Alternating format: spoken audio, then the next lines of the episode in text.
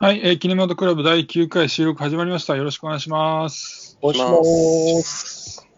はい、このラジオはですね、普段はですね、映画の課題作を決めて、それをメンバーで見て、その映画についてネタバレありで感想を話していくっていう番組なんですが、えー今回はですね、もう12月下旬なので、2020年の映画ベスト10について話していこうと思います。はい、それで今喋っているのがですね、えー今年キネマトクラブで取り上げた作品でベストなのが、えー牛光の村の、えー頭脳少年と言います。よろしくお願いします。します。ますはい、えー、今年、キネマトクラブで取り上げた作品の中でベストは、シカゴセブン裁判、ランタンです。よろしくお願いします。はい、よろしくお願いします。えー今年、キネマトクラブで取り上げた中のベストは、シカゴセブン裁判です。サネです。お願いします。お願いします人気ありますね、シカゴセブン よかったですね。はい、えーじゃあね、えー早速ね、一人ずつね、今年のベスト映画を発表していこうと思うんですが、えー今回はですね、えー作品の核になるような、えー重大なネタバレはしないように、えーその作品が好きな理由を、えー説明していこうと思っているので、えーまだ見てないよっていう人もですね、えー一応聞いても大丈夫だと思います。はいえーまずですね、順位と作品名を下から全部言ってもらってですね、えーその後、回の作品からえーベストに入れた理由だったり、その作品の好きなところを言っていこうと思います。えーそれではですね、いつも通りですね、ランタンさん、えーサネツさん、僕の順番で発表していこうと思うんですが、えー今回はですね、ありがたいことにですね、DM をいただいているので、先にですね、はい、先に DM の方を読ませていただいてから、えー僕はあのベストを言っていこうと思います。はい。はい、じゃあ、えーと読ませていただきます。えーラジオネームサハルさん。えっとですね、前ね、えーザビ近いですね。ああ DM いただいた方ですよね。ありがとうございありがとうございま。ますす。ます。えっと、ね作品、ね、見ると、えーそれに対して一言、えーコメントを書いていただいているので、それ読んでいきます。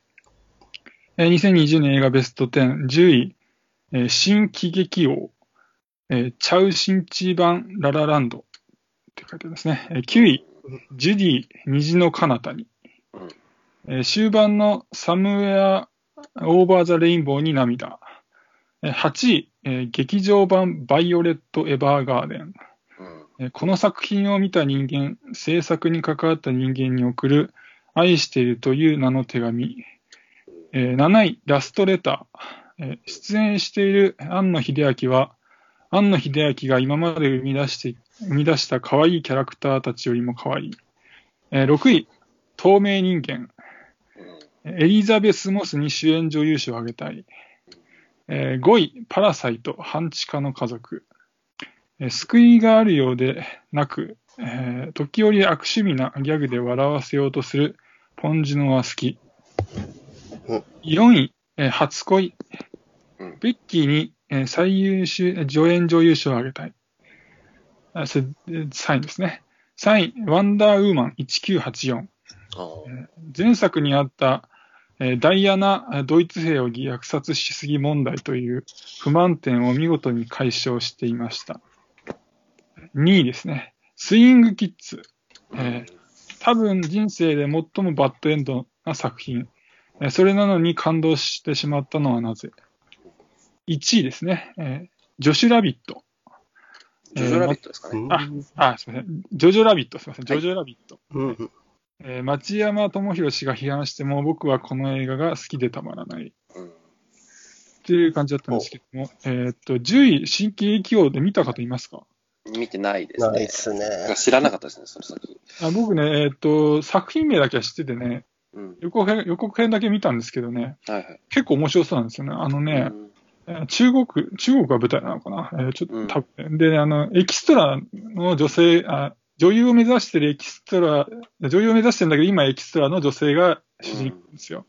うん。で、うんなんかみんなにこう馬鹿にされるんですよ。そんなエキストラやってたって別になれねえよみたいなことでね。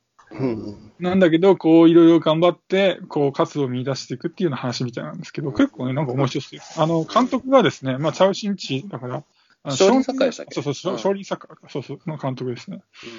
まあ少林作家って結構ね、おバカな感じでしたけど、うん。うん。まあ、今回もまあまあ、なんだろう、見やすいんだけども、まあそこまでなんか、おちらけてなくて、割と、なんていうのかな、か感動ものっていうかね、そんな感じだった感じですね。9位がえジュジュディ虹の彼方でしたけど、見たことありますか？見てないで。見てないっす。ね、僕ね、見よう見ようと思って結局ね、見れなかったんですけどね。結構なんか、年の最初の方じゃなかったかな。うんそうそう、えっと、3月ぐらいだったかな。あはいあ、そうですよね。ううんん。これ、えっと、なんだっけな。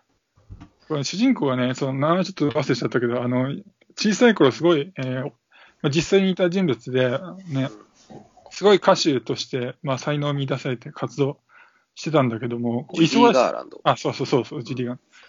そう。で、まあ活動してたんだけども、その、あまりに忙しすぎて、その、なんていうか、ドラッグとかにも手出しちゃって、まあ、こう、元気つけなきゃってことでね。で、薬物中毒になって、まあ、大変なこと、年っていうかね、大変なことになるっていうような、なんか映画でしたね。もう面白そうですよ、これもすごいね。で8位が、えー、バイオレット・エヴァーガーデンの劇場版でした。これはどうですか？いやー、見そびれたんですよね、僕。これは僕見ました。あ、は見ました？どうでしたい。いや、めちゃくちゃ感動しますね。あ、そう。うんこれは、はい。これね、えっと、アトロクっていうあの TBS のラジオ番組ありますけど、あれで、えっと、なんだっけ高橋、えっと、あのね、えっとね、名前がちょっと出てこないけど、あ高橋良樹ですかね。いや、じゃあ高橋良樹じゃない、えっと、えっとあーと、スクリプクドクターの人は高橋じゃないか。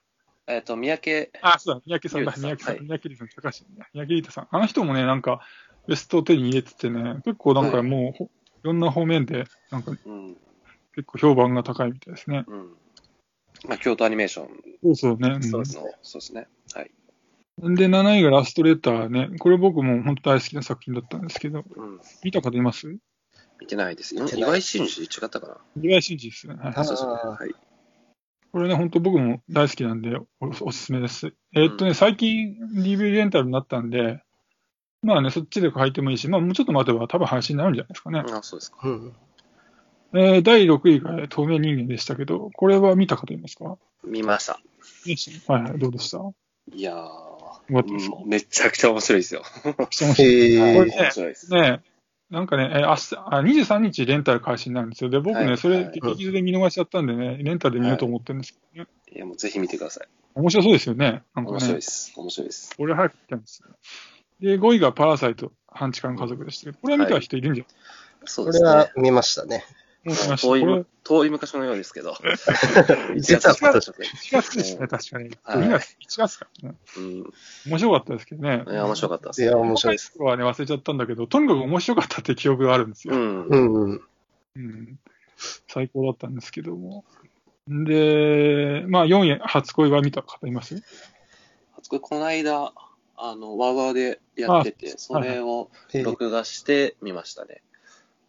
で、まあ僕も見たんですけど、結構面白かったですよ。面白かったですサラさんが、あ、サラね、サラさんがね、こう、ベッキー最優秀じ助演女優賞をあげたやつ、うん確かにそれは本当にそう思うなと思って。うんなんか意外でしたね。なんか全然なんか、うん何の下調べもせずに見に行って、初恋って名前だけでうん勝手な印象でこう見に行ったんで、なんか意外でしたね。なんか面白かったです。うんそう、僕なんかは、その、まあ、もう、ベッキーって言ったら、その、今のイメージじゃなくて、前のイメージで、なんか元気でとにかく明るくて、うん好感度高くて、うんイメージが強いから、初恋のベッキーの演演技見るとね、なんかもう、ほなベッキーに見えないっていうかね、うん。へえ。ここまでこう、なんか別人になりきれるかっていうの結構ね、ベッキー目当てで見てもいいぐらい、ベッキー目立ってました。で、第3位がワンダーウーマン1984ですけども、これはどうですか？まあ、つい、ついこの間ですよね。そうですね。うん見れてないです。前作はどうです？ワンダーウーマン。もう見てないんで、まあ多分見な、い見ないかなという感じですかね。僕もね、こう、なんだっけ、こうヒーロー、ヒーローもんっていうのかな？これなん、うんあるでしょ？ちょっとね、うん苦手なジャンルなんで見てないんですけどね。うん。まあでもなんか評判高いみたいなんでね、ワンダーウーマン自体はね。うん、だからなんかちょっとチェックしてもいいかなと思ってるんですけども。で第2位がスイングキッズですね。えーっと、これ、サニーの、あれですよね。監あ、そうです、そうで。す。はい。見ました。ね、あ、どうでした？いや、面白い、面白かったというか、まあ、そうですね。あ、そっか、バッドエンドなの？はい。そうですね。はい。ね。僕、サニーが本当大好きで、うん、僕も好き。だからちょっと気になってるんですけど、まあ見れたいんですけど。いや、もうぜひ見てください。もうレンタル始まってますからね。あ、ねえねえ、2, 2月ぐらいでしたもんね、確かにこれね。はいで、1位が、えージョジョラビットでしたけど、これはどうです？見た人います？あ、見ました。あ、どうでした？えっと、そうですね。まあスカーレット・ヨハンソンがうん綺麗で、で、まあ、子役もね、あの二人出てて可愛いんですけど、うんラストシーンが僕は好きでしたね。うんこれ僕ね、レンタルしたんだけどね、あの、途中まで見てね、レンタル期限来ちゃって返しちゃうっていうね、あ致命的なミスを犯しちゃったんあ、であるある。うんこれ、音楽がいいんですよね、なんかね、ビートルズとかね。うんビートルズ好きなんでね、なんかすごい思いがちょっとまた機会があったら書いてね、最後までチェックしなきゃと思ってるんですけども。はい。で、ちょっとまだ DM 続くんで、最後まで読ませていただきます。はい。えー、12月18日に鑑賞したワンダーウーマン1984で実質今年の映画納めになります。今年はコロナの影響もあり、見たい映画が延期になったり、えー他県に遠出できなかったりと、いろいろと映画を見る機会が減ってしまった一年でした。来年こそは充実した映画ライフを送りたいものです。っていうことでした。そうですね。もう、いろいろあって、なかなかね。そうですね。はい。夏が全然見れなかったっすもんね。そうですね。僕もちょっとそこら辺が空白なんですよね。空白になっちゃう。もそうなんですよね。うん。なんか気楽にね、なかなか行けなくて、いろいろ気にしながら行けなきゃいけなかったんで、うんなんかうん。腰、腰が重くなってたりしましたね。ううんんうんはいまあ、DM はそんなとこだったんですけど、サラさん本当ありがとうございました。送っていただいて。ありがとうございます。ありがとうございます。またね、なんか機会があったら送っていただけるとありがたいです。はい。お願い。じゃあ、えっと、次は僕らのね、えーベストをや発表していこうかなと思うんですけども、はい。えーっと、じゃあ、えランタンさんからね、えーっと、お願いできますでしょう行きましょうか。えー、今年見た映画、2020年映画のベスト10。はいえっと、一応52本ですかね。えっと、はい配信と、あと、まあ、劇場と、それからまあレンタルで見て、か。あ、新作を。で、はい、新作を。えーで、そこからベスト10はい。選出しました。で、発表していきます。えーうん10位、劇場。おー9位、レ・ミゼラブル。うんおー。8位、ロシアオ平戦記、僕が選ぶ未来。ああはい。7位、透明人間。おーおー6位、シカゴセブン裁判。おーはいはい。5位、ミッドサマおー。ー。4位、パラサイト、半地下の家族。うんうん。3位、エクストリームジョブ。うん。2位、ブックスマート、卒業前夜のパーティーデビュー。1位が、佐々木 in my mine。おお、1位ですか。はい。えー、で、えっ、と、まあ、一つ一つね、えっ、と、はいはい感想というか、言っていきたいと思います。はい。えっ、と、まず10位の劇場なんですけども、えっ、と、まあ、キネマトクラブの第1回でね、あの、はいそうですね。取り上げまして、はい。でその時はね、あの、期待したほどのこう満足感は得られなかったけれど、はいはいはいまあ、楽しめましたというふうに言いました。うん。で、うん。まあ、正直ね、僕もこのベスト10を決めるまでは、そんなにこう、10位に入ってくるとは全く思ってなくて、う、うん。52作品こうずらっと並べてですね、なんかこう、思い返すと、なんか不思議とね、心に残り続けた作品だったすスルメみたいにこう味がしてきたんですね。うん。そう。で、まあ、特に、あの、何回も見見返したっていうわけじゃないんですけど、やっぱりその、あの主人公のダメっぷり、クズっぷりうんをかなり楽しんでいたなというふうに思い,、うん。思いますし、あと、まあ、キネマトクラブ第1回っていうこともあって、結構気合を入れてみたなっていう、あそうですね。小説も買って読んだりなんかもしてました。結構意外と。うん、この順位に来たなっていう感じ、話してて楽しかったですね、あとね。そうそう、楽しかったですね。やっぱ、あれぐらいこうぶっ飛んだキャラクターが一人いると、ああいうことになるんだなっていうふうに思いましたね。うん。はい。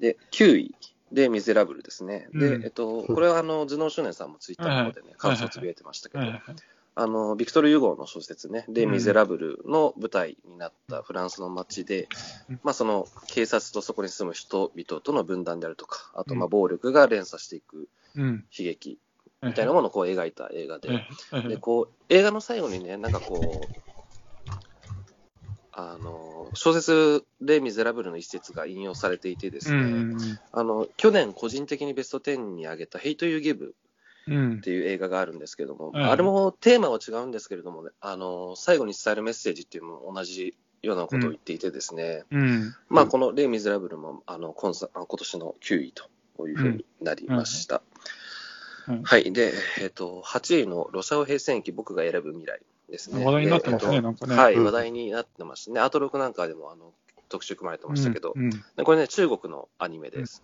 おうんで、はい。で、もともとのロシア語平戦記っていうのはですね、ウェブ上で公開されたフラッシュアニメで、おで。今そう、今作はですね、その前日譚となる映画のようです。うん。はい。で、これまでですね、その中国アニメっていうふうに聞いてパッと思いつくものってなかったですし、やっぱそういう人って多かったと思うんですけど、うん。うん。そう、今作、でも今作はね、本当に素晴らしいですし、もうキャラクターもぐりぐり動いてですね、うん。うん。あの、作画も本当に素晴らしい。で、うんそれにですね、その日本の誇る声優陣っていうの声が当てられてですね、うんあの、うん日本や、まあ、ね、それこそディズニーであるとか、ドリームワークスとか、あまあ、そういう海外のアニメにも勝るとも劣らない出来だったかなというふうに思います。うん。はい。じゃあ、中国アニメがすごいわけですね。はいはいすごくなってきてるわけですね、多分。うんもしかしたらそうかもしれないですね。これからうんどんどん名前が上がっていくかもしれないですうね。ん。で、えっ、と、7位、透明人間うんですね。うんで、あの、総シリーズ、まあ、3までらしいんですけど、の脚本も務めたリー・ワネルがですね、あの、ゲットアウトであるとか、アースを制作したスタジオと手を組んで作ったスリラーホラーですね。うん。で、透明人間って言えばですね、あの、ポール・バーホーメンのあのインビジブルかなと僕は思うんですけど、うんはいはいはい。で、今作はですね、それを超えて怖い、面白いなというふうに思いました。あれも結構良かったですけどね。そう。で、あの、インビジブルの方はですね、その実際に体を透過させるっていう手法はいで透明人間になっていたんですけど、うん今作はですね、あの、実際にできるんじゃないかなっていうふうな、はい、思わせるぐらい、思わせるようなその手法でですね、透明になっていて、まあ、だからこそ怖いと。いいですね。まあ実際にリアリティがあるっていうん。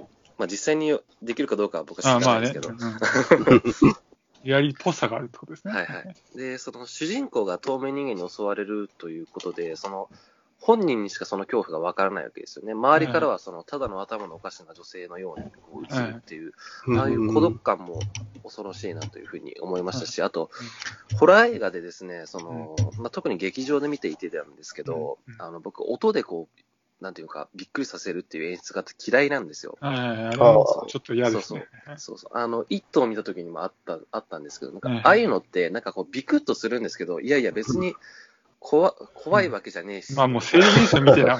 そうそう。びっくりしただけだしとかっていうふうに思うんですけど、うん。あの今作はですね、その視覚的にその相手が見えない分ですね、その音響による演出っていうのがうん、実際にこう恐怖を増縮増幅していたように思えてですね、うん。なんかすごく効果的だったなというふうにうん。思いました。うん。で、そう、エンドロールもですね、その意図的に多分その BGM というか、音楽の音量を上げていてですね、うん。エンドロールまでこうしっかり怖いホラー映画だったなというふうに思います。はい。うん。で、えっ、と、6位が、えっ、と、シカゴセブン裁判ですね。はいはいはい。はこれね、まあ、シカゴ、あの、キネマトクラブでもね、取り上げたんで、まあ、詳しくはそっちの方見ていただければと思うんですけど、まあ、やっぱりなんといってもラストシーンですよね。ね。僕ちょっと、うん。あの、うん。まあ、疑問というかね、あの、うん苦言というか、まあ、ちょっと言いましたけども、はい。でもそれでもですね、まあ、本当にあれだけでこの位置に来たと言ってもいいぐらいですね、あの、ラストシーンが 大好きなので、うん。えっと、6位とはいうことになりました。はい。はい。で、5位がですね、えっと、うん。ミッドサマはいーですね。はい。で、これも、あの、ホラーですけど、えっと、う監督はね、あの、ヘレディタリー継承のアリアスターで、はい。あの、大学生グループがこう、スウェーデンの村に行って、こう、うん。夏至祭にね、招かれて、まあ、そこで悲劇に見舞われるっていうホラー映画ですけど、あのね、舞台がね、スウェーデンということで、その白夜で、あの、前編通してね、昼なんですけれども。それでも恐ろしいと。さすがはアリアスターだなというふうに思うんですが、その前作のヘレヘレディタリー継承でもですね、うん。あの、目を覆いたくなるようなシーンが出ましたね。印象的で、はい、僕も大好きなんですけど、はいはい。今作もですね、その嫌なシーンの鶴瓶鶴瓶打ちになってですね、はい。で、まあ見終わった後にですね、考察を読んでなんかこう理解を深めるのも楽しいホラー映画だったなというふうに思いますね。これも、あの、1月のでしたね。映画、はいはい1月だったのかな、2月だったかだいぶ前の感じしますね。そうなんで、もうなんか本当昔のような気がします。それでもこの10位に入ってくるってことは、そうですね。それだけ存在感がそうですね。よかったです。やっぱちょっともうアリアスターは僕もうファンになってしまってるんで、はいあの、はい、何が来ても多分ベスト10に入るんだろうなって思いました。はい。ね。あえりがとうございます。で4位が、えっ、と、パラサイト半地下の家族ですね。はいまあ、パルムドールと、あとアカデミー6部門受賞の韓国映画で、まあ言わずと知れたね、もう傑作だと思いますけど、あのー同じ年のね、ケンローチ監督作の家族を思う時であるとか、あとまあ前年の是枝裕和監督の万引き家族であるとかね、うん。なんかこう社会派の映画が、まあ数多く作られてる昨今ですけど、うん。うんあのこの映画もね、その韓国社会のその重たい病巣みたいなものを描きながら、う。うん。んかといってその暗すぎず重すぎない、まあ娯楽としての楽しさっていうのを、こう、鑑賞した人に感じさせる、なんかポンジュノの新たな傑作だったなというふうにうん。思いますね。あの、ううん本当に良かったです。パラサイト。はい。はで、3がエクストリームジョブ。これもね、あの、韓国映画です。うん。うんあの、ダメダメなね、麻薬取締班うんが犯罪組織を捕まえるために、こう、フライドチキン屋で潜入捜査を始めるんですね。うん。で、するとこう、天才的に、その、チキンを作るうまいうん。捜査官が一人たまたまいてですね、うん。あの予想外にこう、店が繁盛してしまって、うん捜査どころじゃなくなってしまうっていう話なんですけど、うんはいだからもう設定だけでももうかなり面白いんですけど、はいはいそのなんといってもね、あのね、コメディ部分がめちゃくちゃ笑えるんですよ。ああ、そうなんですね。ははい、めちゃくちゃ笑える。で、もう終盤に、その、うんダメダメな捜査官たちが、うんなんで麻薬取締班に配属されたのかっていうのが分かるシークエンスがあるんですけど、はい。ここがね、本当に面白いし、まあ、うん笑えるという意味で面白いし、うん。そして熱いですね。うんはい熱い。今年一番笑った映画でしたね。おお。うん。はい。で、えっ、と、まあ、そうだな。えっ、と、この3位からはですね、はいはいあの、まあ、今後多分僕がオールタイムベストっていうのを、ベスト10っていうのを、いや今まで見てきた映画の中のオールタイムベストっていうのを決めるときにですね、ここから上の3位、2位、1位はですね、まあ、おそらく候補に上がってくる作品だおお、なとそんなに良かったんですね。はいはいうん、思います。この3つどれも良かったですね。はいいきます。えっ、と、じゃあ2位の、えっ、と、ブックスマート卒業前夜のパーティーデビュー。うん。ですね。えっと、主人公はですね、その高校卒業前夜に引き控えるこう優秀な女子のうん。2人なんですけどもね、どちらもこうイェール大学、コロンビア大学に進学を決めていてですね、その勉学に一生懸命励んできた自分っていうのを誇りに思ってるんですね。うん。で、周囲でバカやってる生徒に対してですね、お前ら高校生活が人生のピークだからバカやってろみたいな感じで見下してるわけですよ。はい。とうんところがですね、卒業の前日に2人が見下していた彼らも、うんまあ、有名大であるとか、うん。あと、まあ、大企業に進路が決まっているってことを知ってですね。私たち勉強しかしてこなかったよなっていうことに。に気づいてしまうわけですね。そうそう。で、えっ、と、二人はですね、その、まあ、高校生活、失われた高校生活っていうのを取り戻すべくですね、うんうんあの、卒業パーティーに繰り出そうという映画なんですけども、まあ、青春映画がね、好きっていう話を以前にもしたと思うんですが。もう今作もね、間違いなくその青春映画の傑作だったなというふうに。思います。で、その、まあ、アトロクなんかでもね、語られてたんですけど、あの、学園もののね、青春映画って多くの場合は、こうん。う、終盤に、こう、スクールカーストの逆転であるとか、かあと、まあ、主人公グループがね、嫌な奴らにギャフンと言わせることでうん。幕を閉じるっていうことが多かったというふうに思うんですが。今作はですね、まあ、それをしない代わりに、その、うん。その時を生きる若者たちみんなを肯定するような作りになっていてですね、うん、大好きな一本になりました。うん。まあ、まあ、批判できる点が唯一あるとすればですね、本当にこう悲惨な環境にいる子供っていうのは一人も出てこないので、そこには目をつぶってるなというふうに思うんですが、うん。でですね、えっ、と、まあ、主人公二人も素敵なんですけれども、その卒業前夜を共にする、その、それまで知ろうともしなかったクラスメイトたちがですね、みんな個性的で、あの、好きになりましたね。で、うん。こう、終盤ですね、卒業スピーチに臨む主人公たちの登場シーンが、うん。またこれも最高で、でその彼女らに向けられるクラスメイトたちの眼差しもなんか優しくてですね、うんそう。で、まあ、主人公の最後のスピーチに関してはですね、そのまあ、ネタバレになってしまうので言わないんですが、はいはいはいあの、それがすごく印象的というかですね、あの、大人が見てもこう身につまされるような思いになる、うんまあそういうスピーチで、あの、本当にね、心に刻まれる一本だったなというふうにはいはい思います。はいはい。で、まあ、1位ですね。えっ、と、あ佐々木あれですねマイマイ。あの、ブックスマートはあれですね、はいはいあ明日ネットフリックス配信されるみたいです、ね。そうなんです。あ、うんそうそう、それを言おうと思ってた。そうそう。だからねあのブッ、クスマート、そう、明日から、えっ、と、ネットフリックスでね、配信21日だから僕もちょっとねはい。それでチェックしようかと思ってるんですけどね。そうもしね、これ聞いてる人で見たいって人はね、入ってる人はね、チェックしていただければと思いますけど。ははいい、はい、ぜひ見てください。はいはいはいめちゃくちゃ面白いんで。はい。えっ、と、で、1が佐々木マイマインですね。これも、うん。もう、最近見た映画でですね、うんえっ、と、本当に、年の最終わりの方に、うんうん。こんなに映画が公開されるんだなと思って、うん。こう、見てよかったなと思ったんですけど、うん。えっ、と、主人公はですね、27歳のユージという、はいはいまあ、青年、まあ、27歳の男性でですね。まあ、こう、鳴かず飛ばずの日々を送る中でですね、うんその高校時代の友人であった人気者の佐々木とのこの青春の日々を思い出していくとというような映画ですね。で、佐々木を演じた細川岳さんのうん実際にいた友人がこの佐々木のモデルになったようでうす。ん。で、この映画を見たときにですね、その、まあ、僕らの3人ともアイドル好きじゃないですか。はいはい。うんで乃木坂46のきっかけという曲を思い出しまして、その歌詞にですね、あの、ん生きるとは選択肢たった一つを選ぶことうん。っていうふうにあるんですけど、はいそれって裏を返せば、まあ、選択肢一つを選ぶことで、それ以外の可能性を捨てていくことはいはいはい。うん。こそが人生であるということを描いているのが佐々木マイマインです。で高校時代の佐々木はですね、その佐々木コールが起こるとどこでも裸になるというような男で、うんまあ、男子からは超、超がつくほど人気者なんですが、ところがですね、その家庭環境はどん底でですね。まあ自分でこう、自由に未来を選択することができない存在なんですよね。うんもう可能性が積まれてしまっているような存在ですね。で、そんな佐々木がですね、その友人に対して、その二人だけの部屋で、あの、ある言葉をかけるんですけども、うんあの、もうそのシーンが僕はちょっとどうしても忘れられないですね。もう劇場で見て本当に、あの、涙が止まらなかったですし、うん。うん、本当に、あの、忘れられないシーンですね。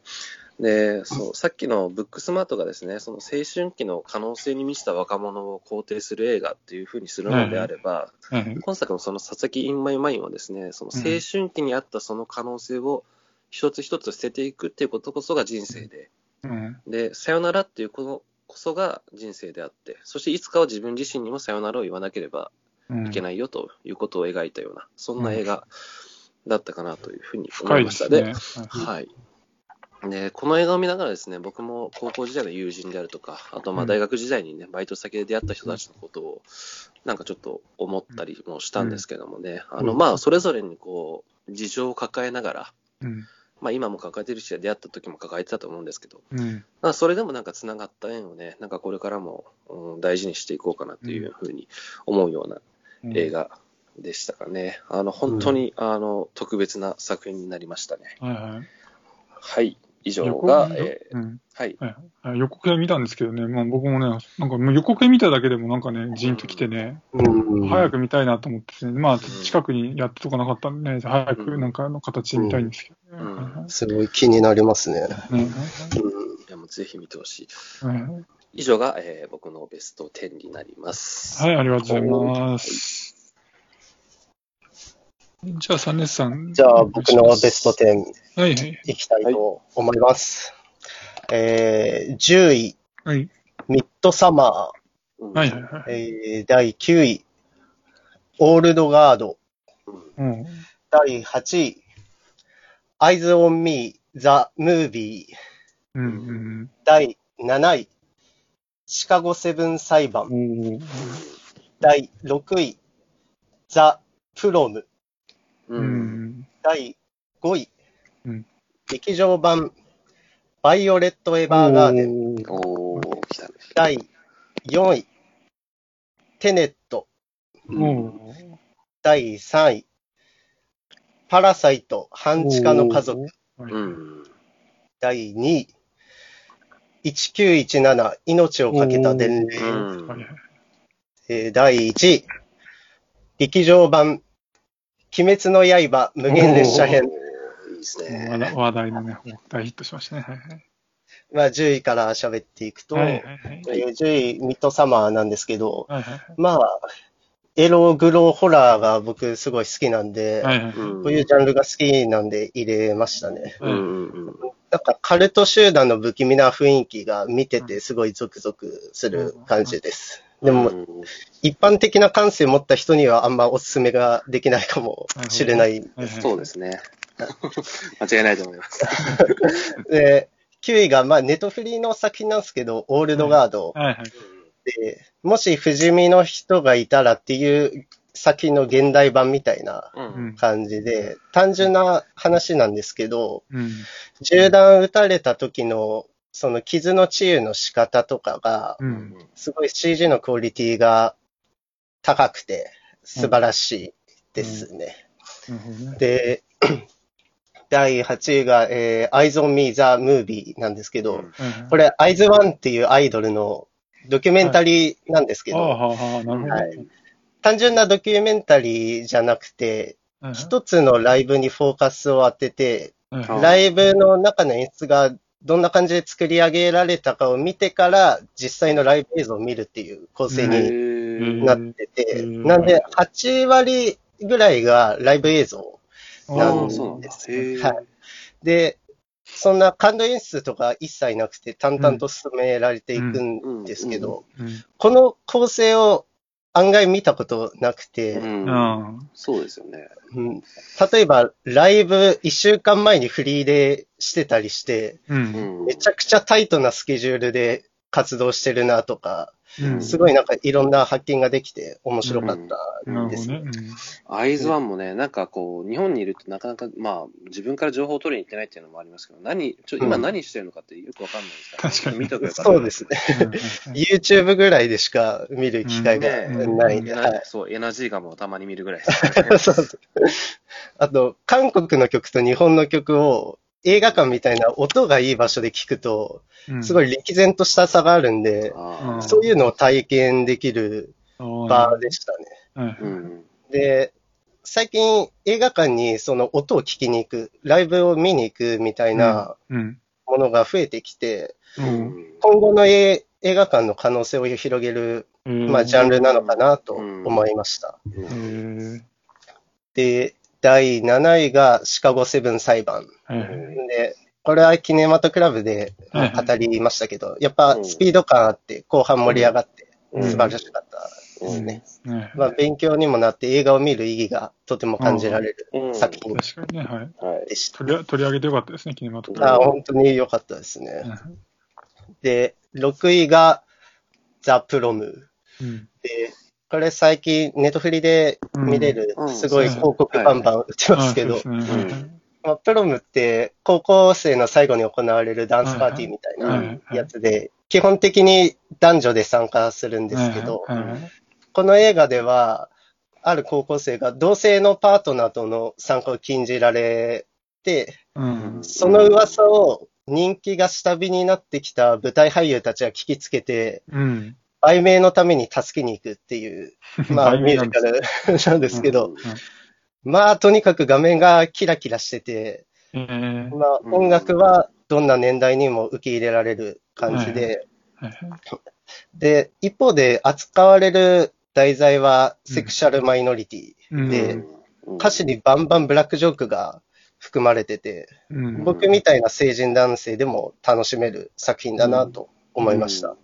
まあ、僕も予告編だけ見たんですけど、うん。はい。これあれですよね、その一部上映上映してる、ね、劇場もあったりなんかして、まあ、ぜひなあ、んか映画そうですね。そうそう映画館でどうせなったら見たいなというふうに思ったんですけど、うん。はい、音楽が本当にいいんで、劇場で見ると、さらに良さがあるかなと思いますね。音楽はどの時代とかあるんですか？流れてる、主にとか。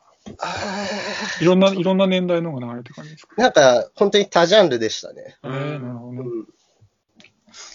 で、5位が、バイオレット・エヴァーガーデン。はいはいはい。で、これまあ、もともとアニメ版がありまして、はいはい。まあ、主人公が孤児で戦争の兵士として使われて、で、人間の感情が希薄になってしまったんですけど、ううん。ん戦争が終わった後に自動式人形っていう手紙を代筆する仕事をして、うん。いろんな人と関わっていくうちにうん。人間の感情を取り戻していく。うんっていうアニメがあってからの劇場版なんですけど、うん。まあ、制作が京アニでして、まあ、京アニが作るアニメって、実写とアニメの表現の中和がすごい取れてるなって感じうん。で、違和感なく美しい絵を見ることができました。ね。うん。ただ、劇場版は、その、戦争の時に生き別れたと思ってた上官との愛みたいなのが主題になってて、う。うんん。アニメ、アニメ見てない人でも楽しめる構成になってるんですけど、うんこの作品の本来の面白さは、うんその主人公が手紙を書くことによって、いろんな人と関わって、それで戦争中に人を殺めてしまったことを悔いるっていうのがうんすごいエモーショナルなところなんで、うんうん。劇場版ではそこが描かれてないので、ぜひアニメを見ていただきたいうん。と思いましたえっ。と、劇場版の方は、まうんあ、総集編みたいな感じで考えればいいですかね？いや、劇場版はアニメの後みたいな感じです。ああ、なるほど。はい。うんなんで、本当にファンに向けての結うん末うんなのかな？っていうのがわかる劇場版って感じですね。なるほど。うんまあ、めちゃくちゃ号泣しました、僕は。うんうん で、4位がテネットですね。うん。正直、この映画のストーリー、ほぼ分かってないんですけど、分かってない難しかった。難しかった。ただ、面白かった気がするなーっていう感じで、面白いですね、それね。時間逆ものって、まあ今までもなくはないなと思うんですけど、はいうん。まあこの作品は全然レベルが違うなって感じていて、今までのだと単純に撮影したものを逆再生するうん。っていう方法で作られると思うんですけど、うんうんこの映画だと、そのリアルな時間経過する側と逆行する側を混在させてるんですね。うん。うん。これは逆再生だけだと作れないんですよ。なんで、フィルム逆回転させて、映画は通じ、え、俳優は通常通りに動く。とか、その俳優が逆の動きをするみたいなことをしないと、あの映像を作れないんで、まあ、新しい映像表現見れましたし、うん。多分今後この技術がどっかで活かされてくるんだろうなってうん。思うので、お映画の可能性を広げてくれたかなって思いました。うん。あと、僕、監督の個性が出てる作品が好きなんで、ううん。ん。これはもういかにもノーランって感じがしてうん、すごい良かったですね。そうですね。あの、映像としてはね、すごく楽しかったし、なんか設定もすごく面白かったんですけど、なんかね、いや、なんか、アクションが起こってるうちにですね、なんかこれ、何、今、今何が起こってて、どこに注目すればいいんだろうって、こう、見ながら、うんもうわかんなくなっちゃってですね、あ、もういいやって感じで、なんか、投げやりになってみて、だからちょっともう一回見ないといけないなって思いますね。ずーっと混乱しながら見る感じなんですよね。結局僕も2回見ましたけどうん、意味が分かってないです。うんうん。すごいですね。意味、2回見て意味わかんないんだけど、容易に入れたくなるぐらいの作品ってのはすごい、興味深い、興味深いからちょっと見たくなります、逆に。やっぱ、新しいものを見れてるなっていう感覚がすごいあって楽しかったです。はいはいはい。で、3位が、パラサイト、半地下の家族。はいはいはい。で、まあ、ジョーカーとかのような貧困層との格差うん。を描いた作品ですよね。うん。あまり裕福ではない半地下に住んでる家族が裕福な家庭に帰省するんですけど、その家の地下にもっと貧しい人が暮らしてたっていう感じで、まあ、貧困っていうテーマは時代もあってすんなり入ってきましたし、うん。まあ、入り込み方がスリルあってワクワクしましたうね。ん。で、何よりこの作品で素晴らしいのは、セットの作り込み方だと思ってて、その貧しい家と裕福な家のディテールが本当に素晴らしかったですね。ら確かに落差すごかったですね。あと、洪水を起こすっていうのがめちゃくちゃ技術がいることだと思うんです。で、それがすごかったし、うんあの、娘がトイレの上でタバコを吸うっていう洪水が起きた。はあそこがめちゃくちゃ絵力あって、うんかっこよかったですね。で、すごい、細かいところすごい凝ってるんで、少し重いテーマですけど、何回か見たくなる作品でした。で、年明けにね、そうですねあの、あの、はい。あ、どはいどうぞどうぞ。年明けにね、あの、地上波で、あの、吹き替え版で放送するみたいですね。うんするみたいですね。あ1月1日に、あれですね、ネットフリックスで配信されますね。うんパラサイトああ、そうなの。へあと、ーあの、モノモノクロバージョンも同じ日に配信されるみたいな。ああ、あるみたいですね。こっち見たいですね、見てない。うんで、あの、パラサイトは、あの、まあ、洪水シーンさっき言われてましたけど、あの、すごい雨降ってるシーンもありましたね。うんうんあのあありましたね。なんかで、あの、聞いた話だと、結構その、映画の中で、こう、はっきり見えるぐらいの大雨のシーンを作ると結構お金かかるらしいんですよ、ね。みたいですね。うん。なんかちょっとやそっとじゃちょそうそうそう、見えない。らしいですね。うん。そういうことを大抵の場合はなんか牛乳を混ぜるとかね、ちょっと白いものを混ぜて、あー。はい見やすくするやす。くするみたいなこと。うん。なんかそれも含めて、それ聞いてから見たんで、なんか、規模が大きい作品なんだろうなっていうふうに思ったりしました。で、2位が1917、命をかけた伝令。はい。うんまあ、戦争中に前線への攻撃中止を伝令するのをワンシーンワンカットに見えるようにして作られた作品なんですけど、はい僕本来はワンシーンワンカットにすごい懐疑的で、うんうん適材適所のアングル使った方がいい派だったんですけど、うん。この作品のワンシーンワンカットによる没入感うんっていうのがすごすぎて、うん。考えを改めましたね。うんとにかくリアリティが半端じゃなかったですね。うんうんまず、あの撮影場所を探すのがめちゃくちゃ大変だったと思うんですけど、なんか作ったらしいですね。あ、そうなんですねう。ん、なんかね、えっとね、そう、ドキなんか YouTube でね、その、どういうふうに撮影したかみたいな動画もでアップされてて、うんえその、いろいろ作っていって、このカメラ、うんワンカットだから、その、ここを人が渡るのに何分かかるかとも計算しなきゃいけないじゃないですか。うんそれを計算しつつ作ってみたいなんで、結構大変だったみたいですね。すごいな。そうなんです。撮影の計算にどんだけ費やしたんだろうなって思うとゾッとする手間がすごいですよねけ。ど、まあ、ワンシーンワンカットにあとネズミとかカラスとかの。動物の CG を入れてるんですよね。あれ頭おかしいなって思うほど手間かかると思うし、あうんまあなんか FPS の主人公になるような没入感が得られるうん。うん。作品でしたね。ーうん。うん、僕も見に行って、まあもうかなり、あのね、す年の初めの方の作品だったんで、おぼろげな記憶ですけど、はいはい。なんかこう、戦時中であってもなんか変わらない、なんかこう自然の美しさみたいなうのをん。見たときうん。に、ちょっと涙が出そうになった記憶がありますね。うん。よかったですね、191。うん。はいで、1位が鬼滅なんですけど、うん。なんかあーうん1位に選びやすかった。なんか、まあテーマが弱い人を守らなければいけないっていうすげえ単純なテーマで、うん。まあどの世代の人でも見れて、うん。まあ見た後に、まあ身近な人を大切にしようっていう、そういう前向きな気持ちに一番なれる映画でした。うん。まあなんか解説が多いとかギャグが多いとか、上げ足取ろうと思えばいくらでもあるんですけど、うん。うんまあどの世代にも刺さるように作られたっていうことで、まあ納得ができるのかなとは思いますね。うん。で、まあアニメーションの素晴らしさはまあ周知だと思うんですけど、あの、カメラを回り込む演出とか、うん。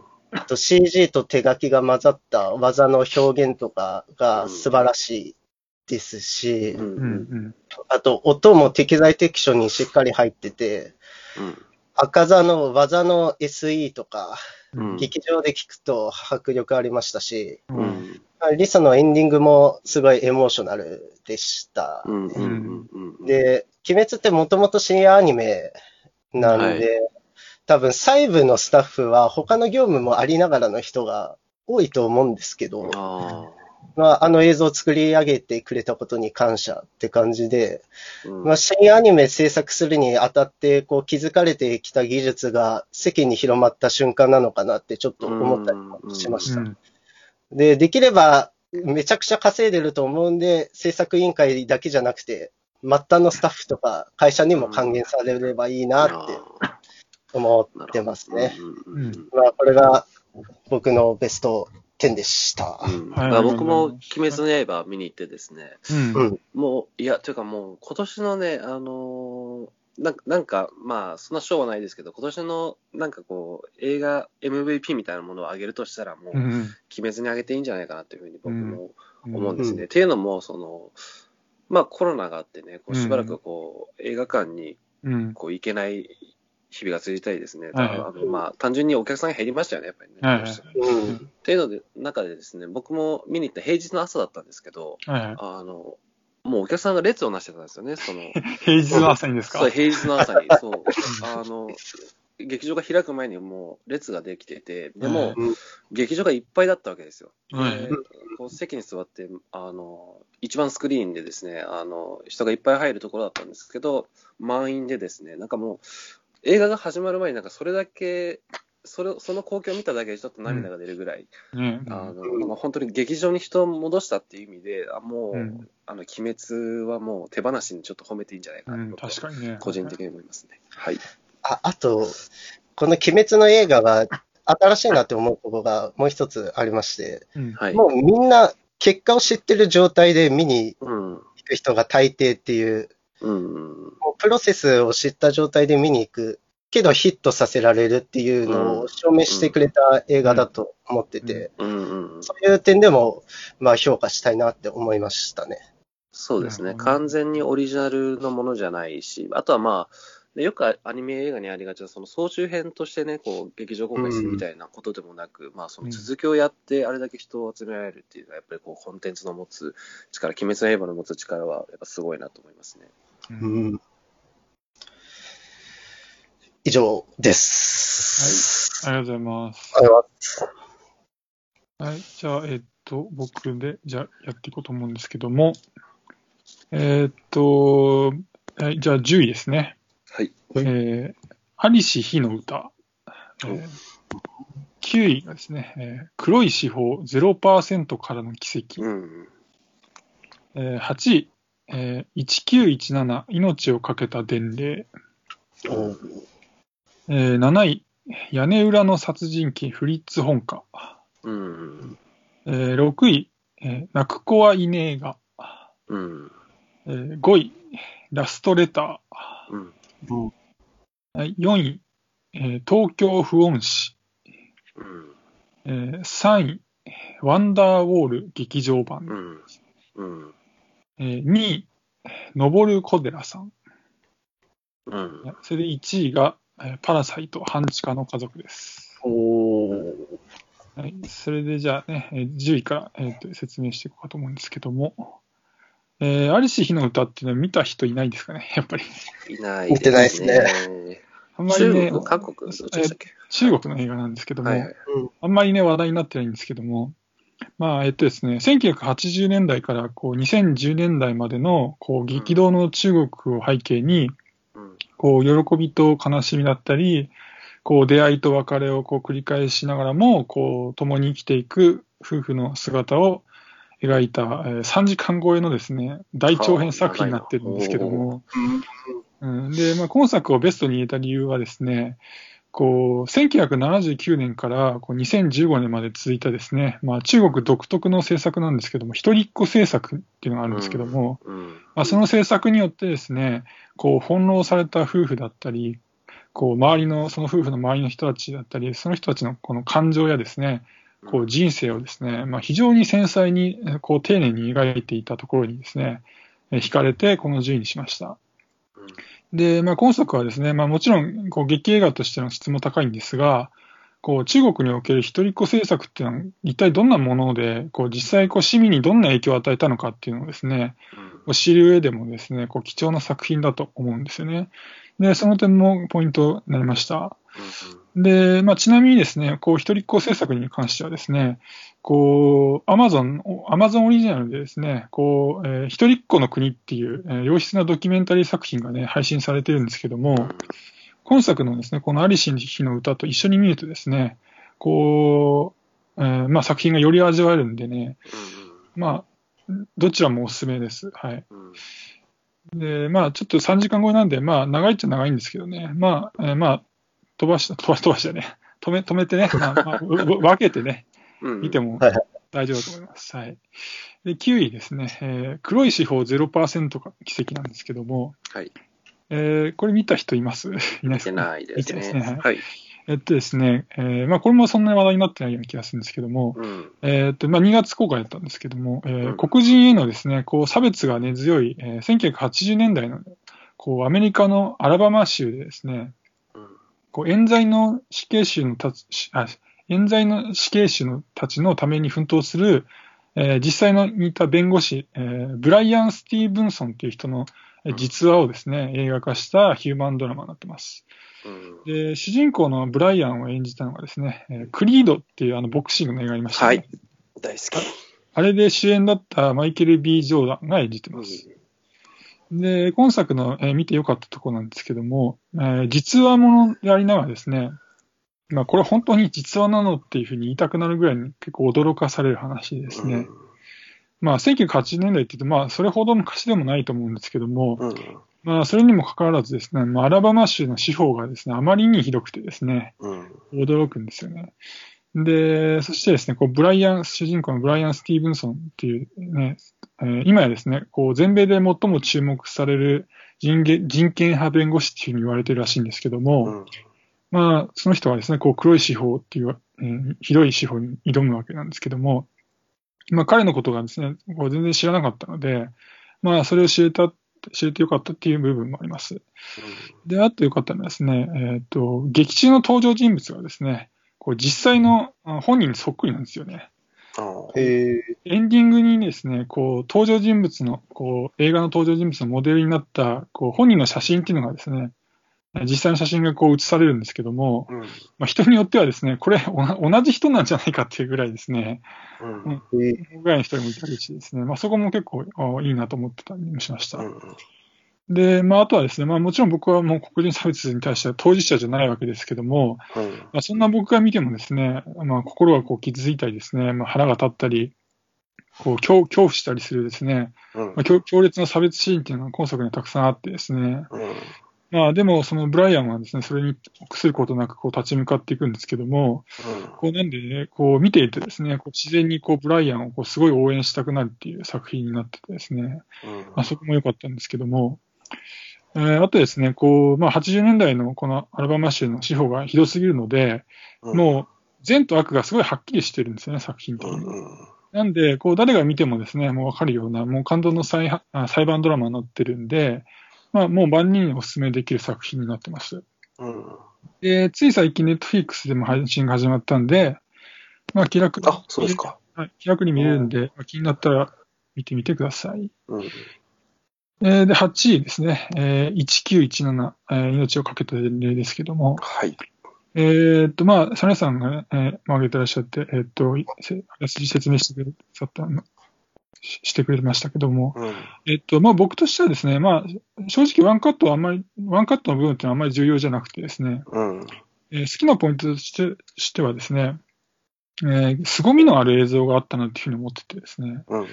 えー具体的に言うと、こう序盤に出てくる、えーこう塹壕を登った上にあるですね、こう死体だらけのこの死の世界の感じの映像とかですね、その、その後に出てくる、こう壮大でこう美しい草原の映像だったりですね、うん。この二つは結結構こう対極にあるんでね、二つがこう引き立て合ってる感じでね、そうですね。よかったはい。ですね。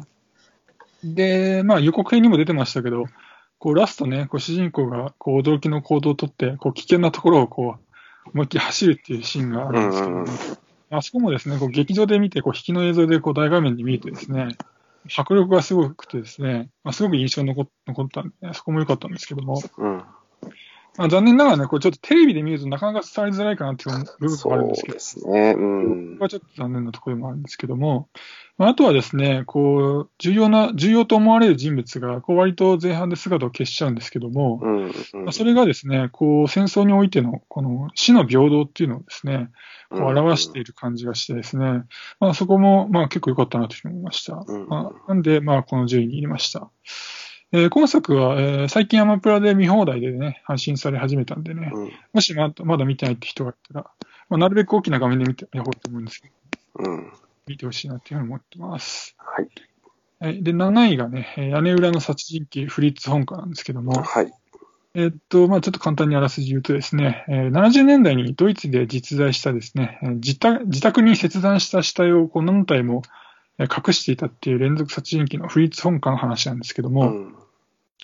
えー今作好きなところとしてはですね、えー軸足をですね、これホラーに置きつつ、えーコメディだったり、えーロマンスだったり、こういろんな部分があってですね、えーかつそれらがですね、こう喧嘩せずに交わっていたのが、えーすごい良かったと思いました。で、あとはですね、フリッツ・ソンカーっていう人物がですね、こう連続殺人鬼っぽくないところがですね、ここう新鮮で、まあ、かつ面白くて好きだったんですけども、うん。こうまあ、連続殺人鬼っていうと、まあ、サイコパスだったりですね、こう、なんだ、殺人や死体そのものになんか興味があったりするっていう、まあ、イメージがあるんですけども、まあ、うんこのフリッツ・ホンカっていう彼はですね、まあ、それらには全然興味がなくてですね、えー単にこう極端にこう短絡的だったためにですね、こう結果的に連続殺人を犯してしまうっていう人物として描かれていてですね、まあ、その部分は結構コメディになっててですね、あまあー見る人によとってはですけど、でそこは結構面白かったんですよね。うん。で、あとはですね、まあ、フリーツ・オンカがあ足しげく、まあ、実際に通ってたっていう、えードイツの、えーゴールデングローブっていうバーがですね、こうあるんですけども、まあ、そこが劇中なども出てくるんですけども。そのバーにいる人たちのですね、その顔がですね、本当にやつれすぎててやばいんですよ。バスレすぎるってことですか？そうそう。なんかこれみん みんな何かしらか殺人を犯してんじゃないかぐらいのなんかや やばい雰囲気ですね。あそのバーの異常さも面白くてですね、まあ結果この順位になりました。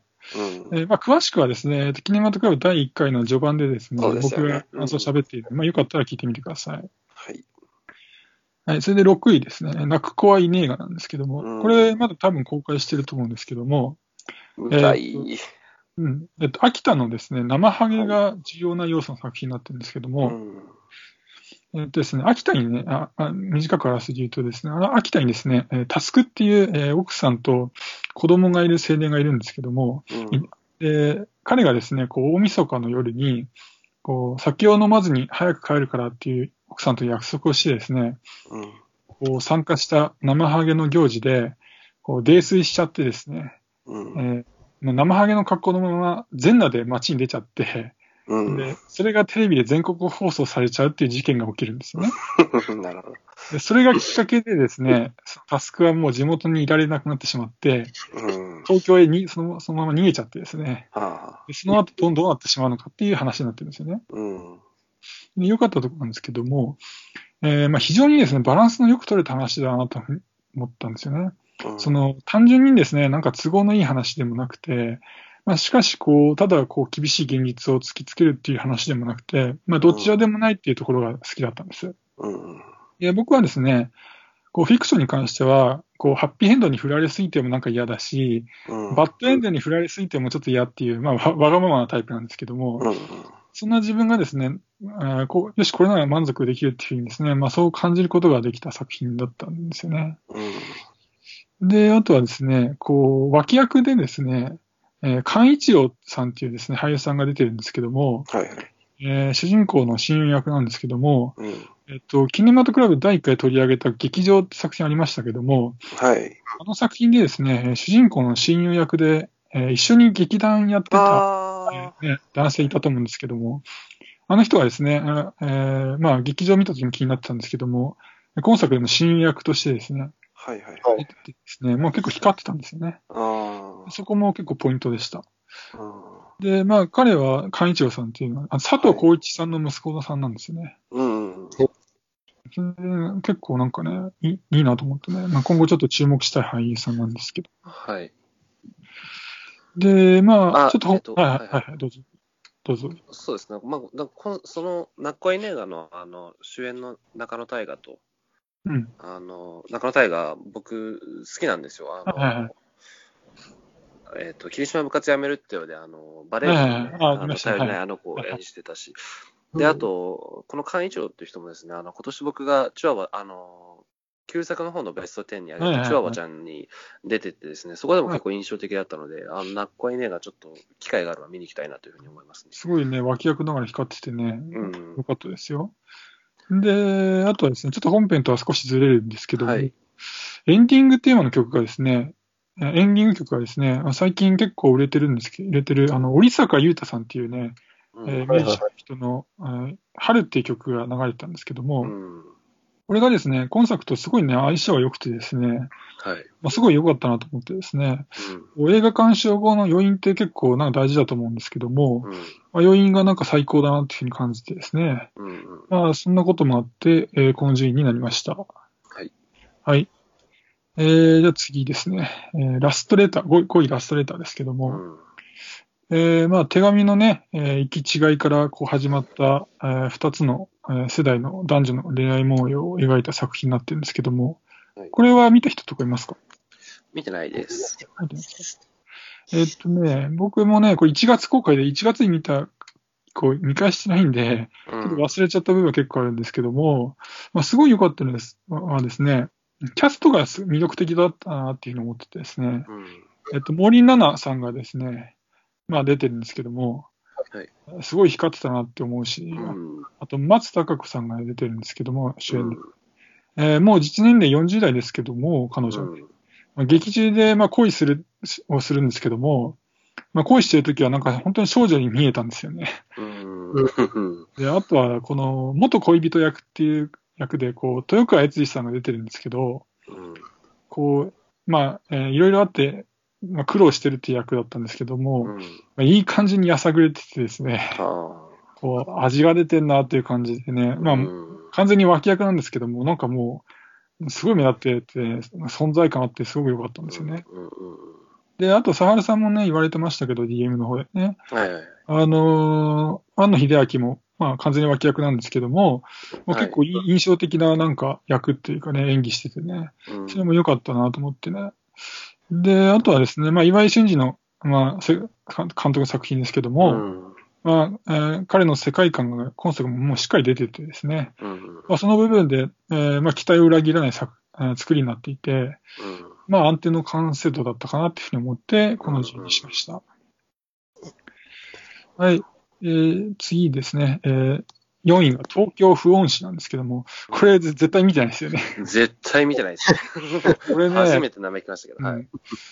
た見てる人が一体どれぐらいいるんだか、すごく不安なんですけども、これはい1月公開だったんですけど、まあ、これは、えっと、アマプラで僕見たんですけど、見放題でね。えっと、まあ、短くあらすじ言うとですね、えっと、東京でこう女優を目指して、えー夜のクラブで働いている女性が主人公なんですけども、はい。彼女がですね、こう、ある現場を目撃したせ、目撃したせいで、はい。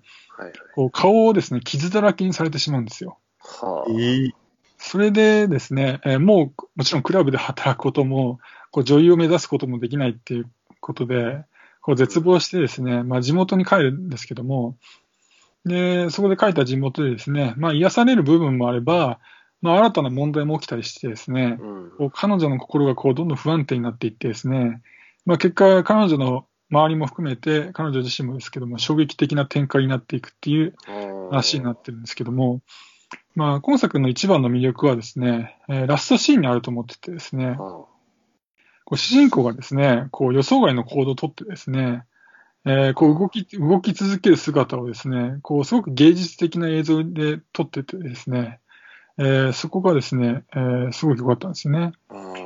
で、まあ、さっきも今、今ね、あらすじ言いましたけども、まあ、えー今作の物語はですね、こう表面的に見ると、まあ、救いのない、えー話っぽくなってくる感じなんですけども、あ。うん。まあ、ラストシーンの影響もあってですね、鑑賞後はですね、まあ、すごい高揚感に包まれるんですよね、今作ね。うん。でそこが大好きだったんです。うんで、あとはですね、えー登場人物がですね、まあ、非常に人間らしく描かれているんですよね。うん。こう全くそこにね、嘘を感じないっていうリアルなね、こう人物描写もがあってですね、うん。で、そこも魅力だなって思ったんですよね。うん。でですね、まあ、えー、まあ、アマプラでさっきもね、見れるって言ったんですけども、この見る上で、見る上でですね、ちょっと注意点が一つあってですね、はい。えっとね、音量をですね、デカめにしてほしいんですよ。はあ。見る上で。なぜかっていうとですね、役者がですね、えー特に前半なんですけども、結構ボソボソ喋るんですよ。ああ、そのパターンですね。はい。これなんでね、ボソボソ喋ってるかっていうとですね、これちょっといろいろ監督のインタビューとか読んだらですね、なんかね、あえてやってるみたいなんですよ。これね、監督がですね、インド人の人でですね、ええああ、なるほど。アンシュル・チョーハン監督っていう方なんですけど、はいで、彼がですね、こう、日本人の俳優、あ、これ監督の言葉ですけども、はい。に日本人の俳優はみんなオーバーリアクションすぎると。はこんな、自分はね、自分は普段そんな日本人に会ったことがないっていうふうに言ってだから、そのリアルを追求したら、それはボソボソなるでしょうっていう、なんか、うんうん。はいことで確かに。ちゃんと、ちゃんと気持ち、意思、意思があってやってることみたいな。ただね、うん。これまあ、え聞きにくいは聞きにくいんで、はい。ね、その、だから音量でかくしてみてほしいんですよね。ああ。でこれね、な何も知らないと、なんかたまたまちょっと流してみるから流すと、何もよくわからんっつって、ね、となんか止められ 止められそうな気がしてならないんで、あちょっとこ、れ今、さらっと見てますけどはい、画角も4対3なんですね。ああ、そうみたいですね。監督のこだわりが見えますね、これは。なんかめっちゃ面白そうですね、この映画。よもう低予算な、低予算なみたいなんで、まあ全然知ってる林さんも出てないんですけども、こう、まあ見放題で見れるんでね、ちょっととりあえずつけとくかみたいな感じで、ちょっとデカめにしてね、デカめにしてつつけとくかっていうと、もしかしたらハマる作品かもしれないです。うん。あ、リアル思考でボソボソ喋らせてるんですね。そう、そうそうそう。ああ。なんか黒澤明のなんか映画見て聞き取りづれえからこれが日本映画だって思ったわけではないですそう、そうじゃないと思うね。違いますね。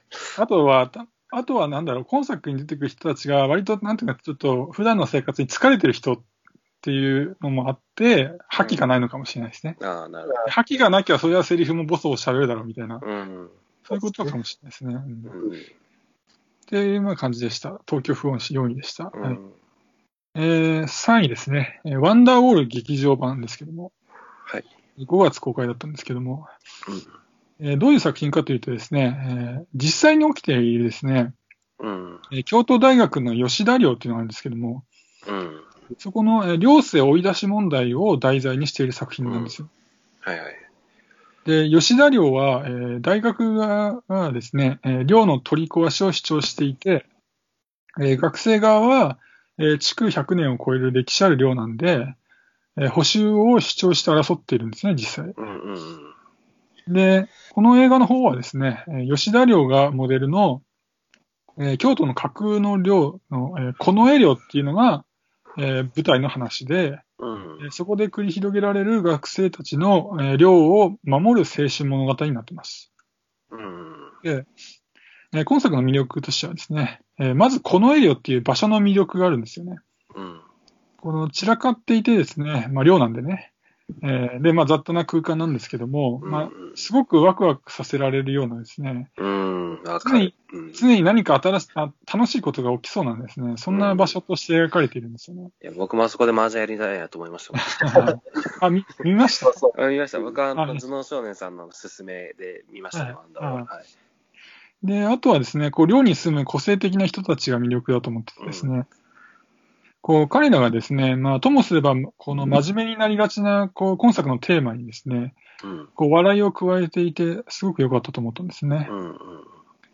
ただですね、この作品っていうのはですね、まあ、あくまでも、こう、大学と、えーという、大学っていう体制側と、えー学生の戦いを描くっていう、まあ、社会派の映画でもあるんですけども、うん。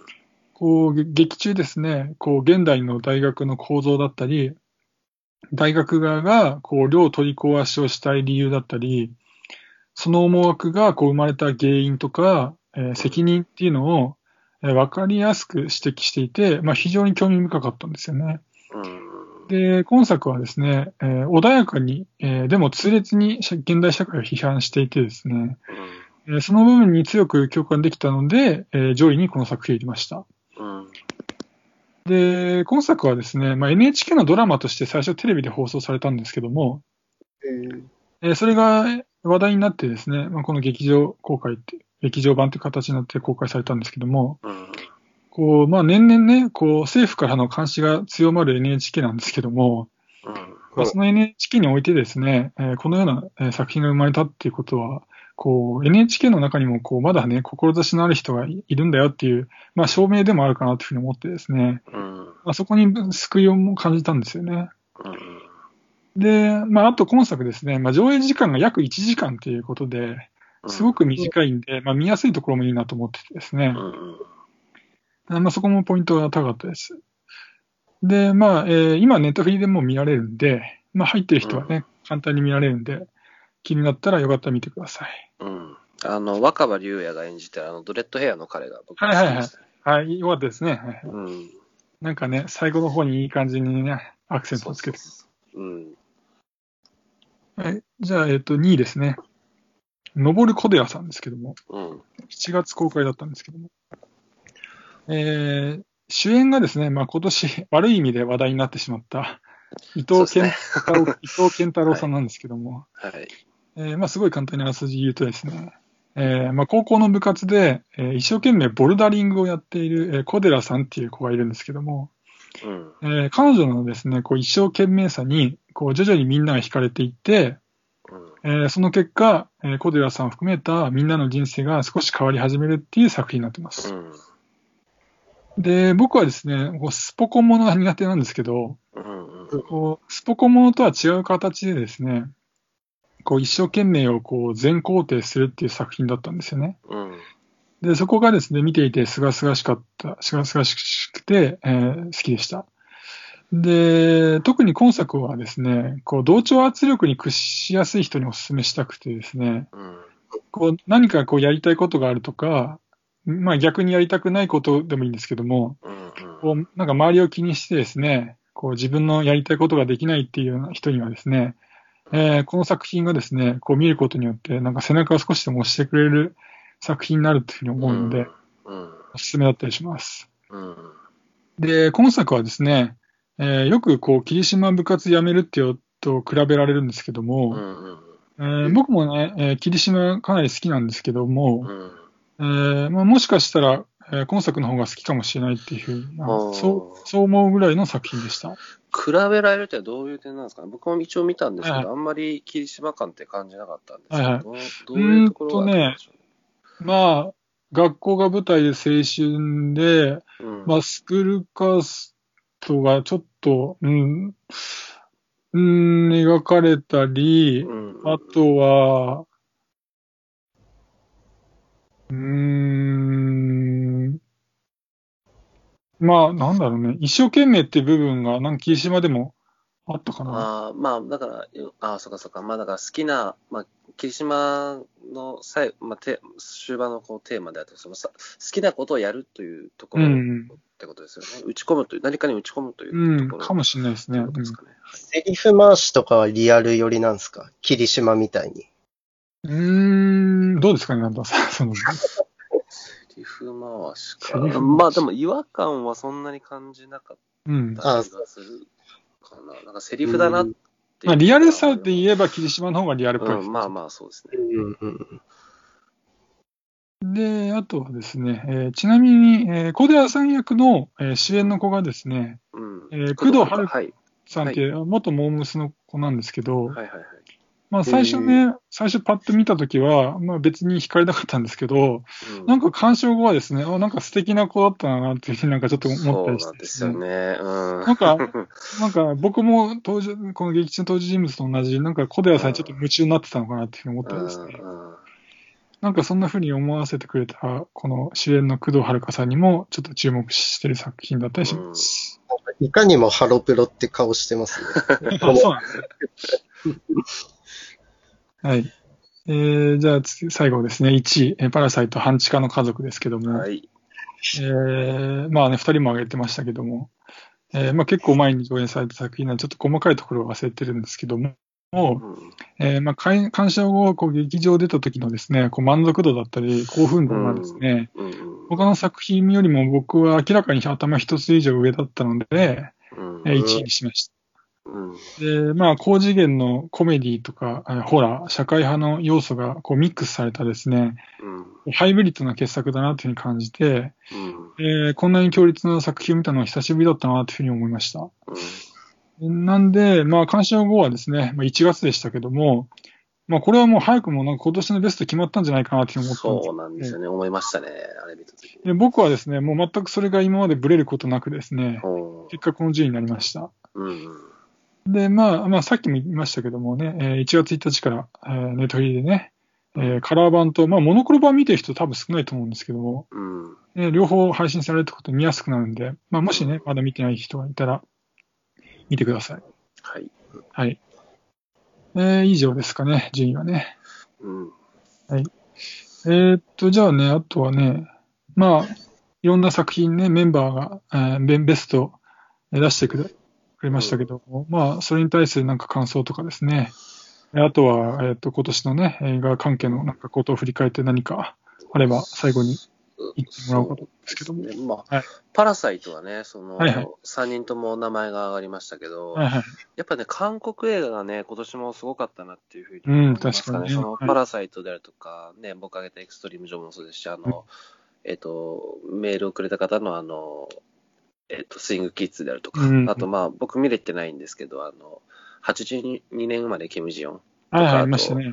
はいはい。あと、あ悪人伝ですよね。まあ、どうああ、悪人になりましたね。はい、ありましたね。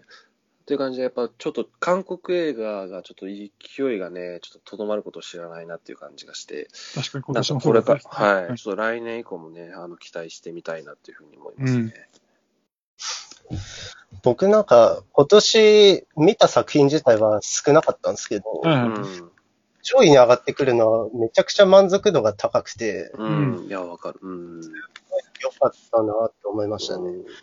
あと、やっぱり、韓国映画のこの予算のかけ方と、クオリティの高さ、うんそうですね。うん。映画頑張れって今思ってますね。うん芸術に対するこう理解度というか、こう、なんかこう力の入れ方みたいなの感じますよね、やっぱね。やっぱ、満足できるのがアニメぐらいしかなかったんですよね、僕、うん日本映画。うんうん。なんで、頑張ってほしいなと思いました。う。うんんえーっと、まあ、僕としてはですね、まあ、今日さ名前が出たもので、まあ、見ていない作品でね、えーまあ、見たくなるような作品がいくつもあったので、えーこれから見もこれから見たいなと思ったんですけども、まあ、あとはですね、えー今年の、まあ、映画関係振り返ってなんですけども、うんまあ、コロコロナこのコロナ禍でですね、まあ、ミニシアターを中心に大変だったと思うんですけども、うんこう、見る側としてもですね、まあ、ななかなか行きづらかったんですけども、うんまあ、今までね、割と気楽に、まあ、映画館に来てたことがね、こう、まあ、いかに幸せで恵まれていたことかなっていうふうに思うんでね、分かってね。一年だったなっていうふうに思いました。うん。で、まあ、えーまあ、その中でもですね、まあ、パラサイトがね、アカデミー賞取ったりとか、うん。あアジ、アジア映画の、それでね、アジア映画の実力が証明されたりとか、うん。まあ、あとは鬼滅のね、映画の大ヒットがあったりとか、えーまあ、あとは、まあ、テネット祭りとか言われてましたけども、うん。なんかね、映画の洋画のね、ヒットもあったりしてね、うん、まあ、明るいニュースも、まあ、あるにはあったかなと思ってですね、うん。まあ、来年ね、まあ、コロナがどうなるかちょっとなかなか読めないんですけども、うん。まあ、また今年以上にね、こう、明るいニュースがね、あればいいなっていうふうに思いましたそう。ですね。うん。で、まあ、まあ、あれですね。まあ、ちょっと今思ったんですけども、はい。こう、まあ、3人ともね、こう、パラサイトを上げてたんでね、はい。結構上位でね、なんかキネマ、ねキネマトクラブ、ねキネマトクラブ的にはね、今年のベストはパラサイトなのかなっていうふうにも思いました。うんうん。うん。うんそうですね。いやー、すごかったですよ、パラサイト、やっぱり。うんうんまさか作品賞を取ると思わなかったですもん。で確かに。まあまあ、ね、いろんな、いろんな事情を鑑みてですけどね、もちろん作品としての魅力はすごかったですけど、なんか、こう、韓国映画っていうところとか、まあ、なんかいろんな事情があって作品賞を取るとは思わなかったんで、うん、すごいですね、やっぱね。うんはい。えーと、じゃあ何かまだあれでしょうか？大丈夫です。そうですね。もう本当に満足しました。今年はなんか、うんあん実は、実を言うとね、結構見たかった映画を、はいはいがですね、やっぱ一時期こう、僕の中でですね、この映画を見に行くっていうことのこう優先順位が下がったためにですね、こはう見れなかったりして、ちょっとベスト10を決めるには不本意だなっていうふうに、まあツイッターにも書いたんですけい。ど、はい。なんですけど、でもこう、改めてですね、なんかこう、思い返してみると、やっぱりこう、いい映画が多かったなっていうふうにね、まあ、サネさんと同じように思いますね。はいはいなんか、コロナで温存されてたのが、うん。うんちょこちょこまた公開されつつあるのかな。なんで、うんうん来年の初めはちょっと楽しみですね。そうですね。うんうんまあね、あれ、非常事態宣言とか出なきゃいいですけどね。そうですね本当にそうですね。うんはい、じゃあ、えっとね、えー今回がね、えー今年最後の収録ということで、えーはい今年はキネマトクラブ聞いてくださってありがとうございました。ありがとうございました。えー今年ね、8月に始めたっていうことで、えーまだ手探りでやってる感じなんですが、うん。えー来年もね、続けていく予定なので、えーはい聞いていて聞いていただけたら嬉しいです。はい、お願いします。はい、じゃあ来年もよろしくお願いします。ありがとうございまし。た。ありがとうございました。ありがとうございました。はい、じゃあ失礼します。